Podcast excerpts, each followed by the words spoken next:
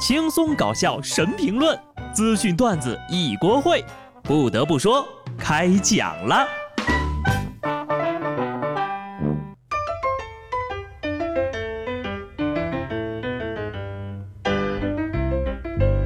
哈喽，听众朋友们，大家好，这里是有趣的。不得不说，我是机智的小布。前段时间呢，在家里宅着，每天就是吃吃喝喝，无所事事啊。身上的肉呢，就跟这两天的气温一样，蹭蹭往上涨呀。现在就是出门五分钟，流汗半小时，就这样热到熟了的天气，大马路上扎起头发的女孩却是寥寥无几。是因为没有橡皮筋吗？是为了挡住脖子防晒吗？不，都不是，只是因为长发可以挡住三分之二的大脸盘子。基本上每个人都吃胖了啊！说是这个山西运城的一位妈妈发现女儿快开学了，但是校服呢已经胖到穿不上了，于是拍视频狂笑女儿疫情期间膘养的太好。孩子哭着呀，让妈妈给把视频删了。妈妈说，她以前呢是八十到九十斤，现在至少一百二呀。被嘲笑之后呢，姑娘也开始励志减肥了。一月离校五月回，童音未改人变肥。师生相见不相识，请问胖子你是谁？呵呵，这就是一直不开学的后果呀。父母的朋友圈好像你的照妖镜啊，这个窒息感是不是扑面而来呀？再不开学呀，就不光是校服穿不上的问题了，很有可能连宿舍都回不去了。苏州科技大学发生了一起猴子占领宿舍的情况。学生回到学校之后呢，发现这个宿舍里啊有只猴子，他淡定的样子就像学校是他的后山一样。校方发出了一条温馨提示：不要投喂，以免被猴子攻击。而且你们是打不过他的。为什么打不过？难道有人已经尝试过了？要我说呀，这哪是什么猴子，明明是当代大学生在家躺了四五个月，躺退化了。不信你看。这姿势，这神情，这专注的样子，像极了上课玩手机的你呀。也是得亏我进化的早，要不然呢，就是我在围栏上坐着吃桃了。在家待的久了，手机不离手，回到学校之后呀，可要改改这么毛病。回到学校之后呢，可要改改这个毛病。上周，辽宁一个校长钓鱼执法没收学生手机的视频火了。这个校长呢，让主任拿着生日蛋糕去教室给老师庆祝生日，并称拍完照片就分蛋糕。于是呀，学生们兴奋地拿出手机拍照，随后温馨的画风秒变。校长指着拍照的三名同学，要求他们把手机交出来。成功收获三只手机之后呢，校长拿着蛋糕再去到下一个教室。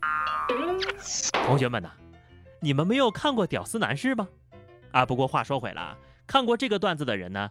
基本都能当家长了，也难为校长想出这么一个生日超级策划。蛋糕是诱饵，手机才是礼物。人和人之间还能不能有点信任了？校长告诉你，社会套路深，闯荡要长心呐。一个超级长假过去之后呀，没有什么是一个宿舍包容不了的。有的猫呢都在寝室床上生了啊。对了，养猫的朋友要注意了啊。福建厦门一女子呢，因为脸上长满了红色的小痘痘，去看医生，没想到呀，医生诊断她脸上的痘痘是脚气引起的。这姑娘就想啊，怎么一回事呢？后来发现了脸上得脚气的根源，竟然是来自自家的猫。脚气上了猫脸，猫脸蹭了人脸。哎，铲屎官们啊该长知识了，擦过脚的猫就不要拿来吸啦，就就挺上脸的。业力回馈，怕了吧？你说你自己有没有脚气，心里得有点数啊。染脸上了是小事儿，把猫传染了，你担待得起吗？啊，就没有人关心一下猫吗？它才是受害者呀！算了，有这时间呢，还是关心关心自己吧。学车的朋友啊，科目二过了吗？考不过驾照，恐怕真的呀，连狗都比不上了。新西兰有三条小狗，仅花了八个礼拜的时间就掌握了基本的驾驶技能，可以驾驶改装过的汽车。它们呢都是被救回来的流浪狗，其中一只叫做 Porter 的狗呢，已经成为世界上首只会开车的狗，可以独自开车上路了。我比狗蠢第一季火热开播，狗子不仅会开车，英语听力好像也不错呀，是不是感觉有被冒犯到啊？不要耽误了狗狗，送去读大学吧。学成之后呢，我就把我的学位证送给他，我退位。主要是啊，这个狗还是单手驾驶。那些说让他考科一的人，快省省吧！这狗要考不过吧，考不过的人就跟狗一样；他要考过了吧，考不过的人连狗都不如。没事儿啊，反正大部分的狗呢也看不懂红绿灯，我还是比狗强的。这个狗呢，起码是个活物。科目二考不过的呢，估计洪水呀也要打你的脸了。前两天广州下暴雨，一个小区的地下车库被淹了。车库中一辆车的行车记录仪拍下了其他车辆遭遇洪水慢慢飘过的画面。其中呢，有一辆白色的轿车在洪水的助推下，慢慢准确的倒车入库了。水能载舟，亦能倒车入库。洪水都过了科二的，你呢？建议啊，全国各地的驾校循环播放。这以后呢，教练骂人的词儿又增加了。你你这开车的技术啊，连洪水都不如，干什么吃的？倒车镜上挂个骨头，狗都比你开的好。要不把洪水也送去上学吧，可别耽误了呀。有的人呢，为了学习，简直不择手段。说这个安徽歙县的一辆车被盗了，嫌疑人第二次偷盗的时候，民警赶到将其抓获。这个嫌疑人就交代啊，现在大家都不带现金了，只能去车里偷东西了。上次呢，关押的时间太短，这次希望法院能够从重判处，让自己在监狱里呢把缝纫的技术给学会了。好家伙，想进去白嫖技术，然后出来发家致富吗？一时竟然不知该不该夸你有上进心。这是报了个免费培训班呗，还包吃包住。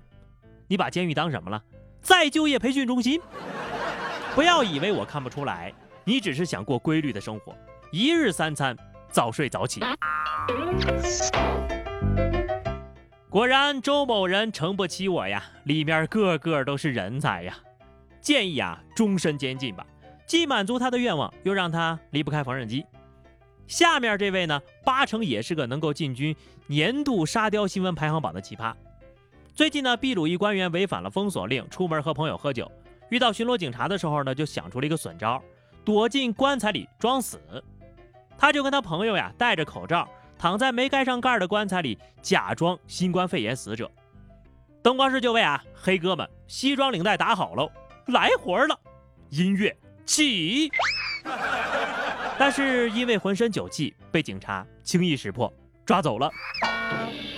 怎么回事啊？给大家表演一个当场去世。你是使用了瞒天过海这一招啊，却没有躲过警察叔叔的火眼金睛。要说你装也装得像一点吧，起码进去前把口罩给摘了呀。